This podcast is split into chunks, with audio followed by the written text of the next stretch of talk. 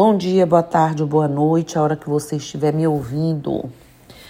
Hoje eu vou voltar aqui a falar sobre um assunto que tem machucado, que tem magoado, que tem violado, que tem angustiado, que tem tirado o sono, que tem deixado pessoas tristes e prejudicado muita gente. Tem que haver um fim da violência, né? Em nome de religião. Tem que haver um fim do racismo religioso. Entenda você o que é racismo religioso. É uma prática de intolerância contra cultos de matriz africana.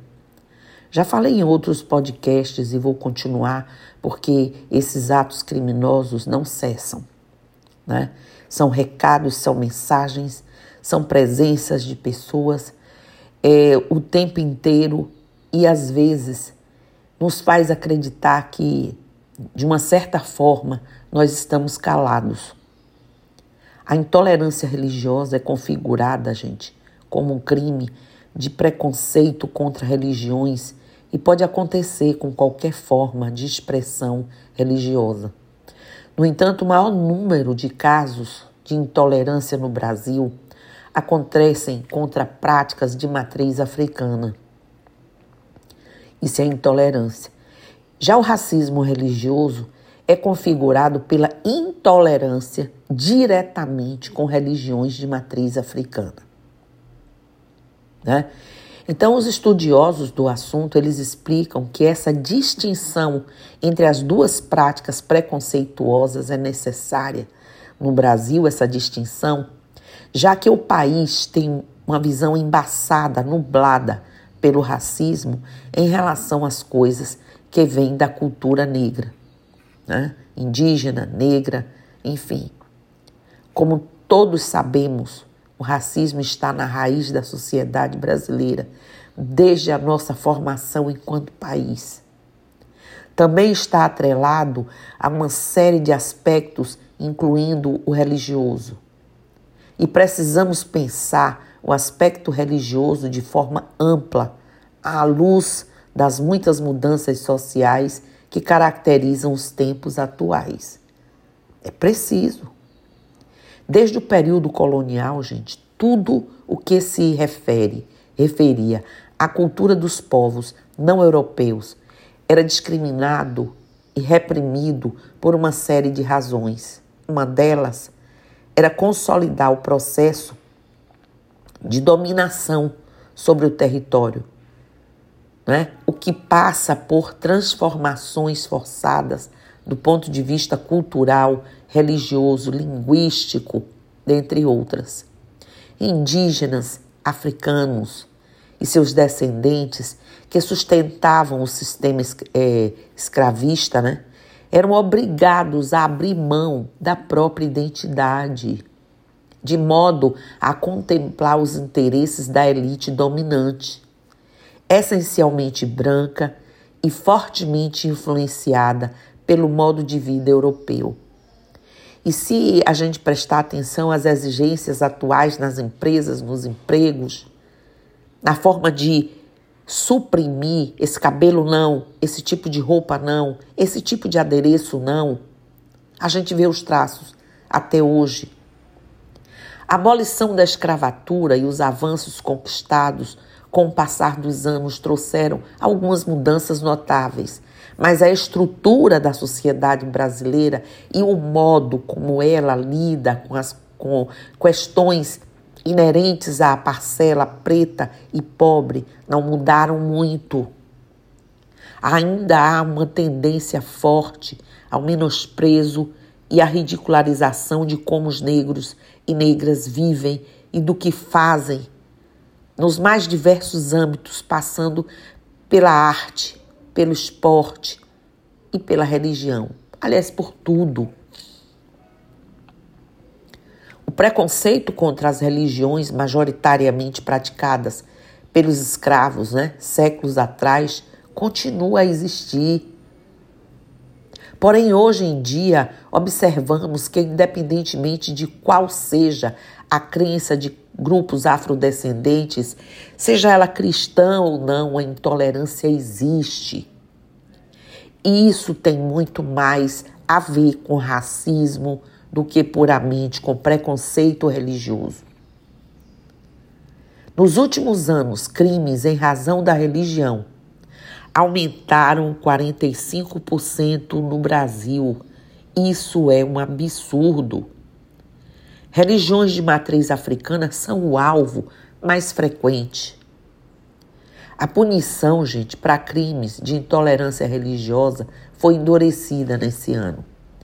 A pena de até cinco anos está prevista na lei que equipara crimes de injúria racial a racismo e que também protege a liberdade religiosa. Esse país é laico e essa laicidade não pode ser esquecida, mesmo por figuras públicas. As denúncias mostram que o alvo mais frequente são os cultos de matriz africana. Os números expõem mais uma camada da discriminação racial no Brasil. O racismo religioso, gente, é uma firme intenção contra a expressão da cultura afro-brasileira. É uma forma de criar o desaparecimento através de uma nuvem densa sobre nós, de não deixar que essa população tenha dignidade e se orgulhe dos seus costumes, das suas tradições, das suas crenças, das suas orações, dos suas, seus cantos, do cabelo, das vestes, da sua arte, de tudo. A intolerância religiosa é um ato que abrange diversas tradições, mas o racismo religioso está calcado muito mais nas questões da população negra. São diferentes maneiras que as religiões de matriz africana diariamente são atacadas, como o receio né, de se manifestar publicamente sobre sua orientação religiosa ou de usar indumentárias em público por conta dos ataques aos povos de terreiro. Isso segrega nossa livre expressão, nossa liberdade de ir e vir. Isso é muito maior do que muita gente pensa. Não é mimimi, não. Não se trata disso. Eu fico aqui sentada ouvindo pessoas diariamente chorando. As atitudes das empresas nos empregos, nas ruas, esse tipo de negação é para apagar nossa identidade e origem. Todos sabem que um projeto sistêmico, institucional antigo, criado para que não haja nenhum tipo de manifestação, de expressão das formas culturais das tradições de matriz africana. Eu lamento, eu fico triste eu olho para como eu olhei ontem para duas moças e não tinha palavras. Ou poucas, não suficientes, para acalentar corações, perder o emprego. E aí não tem prova. Porque a prova vem falta de condições, falta de capacidade, excesso de pessoal. Quando a gente sabe que foi a intolerância após uma descoberta por uma guia no pescoço dentro da roupa. Uma guia fina, mas que denunciou. E trouxe inquietação, não só no, nos empregados, outros, mas também na, nos próprios donos da empresa. Duas pessoas, duas mães de família Quer dizer, isso é todo dia, toda hora. Isso tem que ter um basta. Isso tem que ter um limite.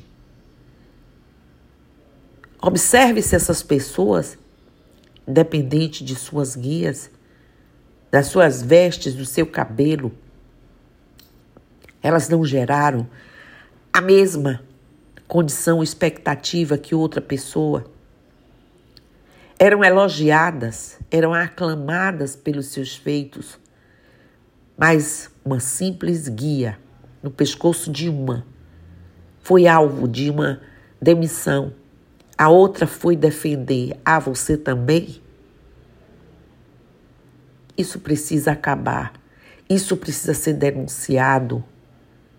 Isso precisa se tornado público.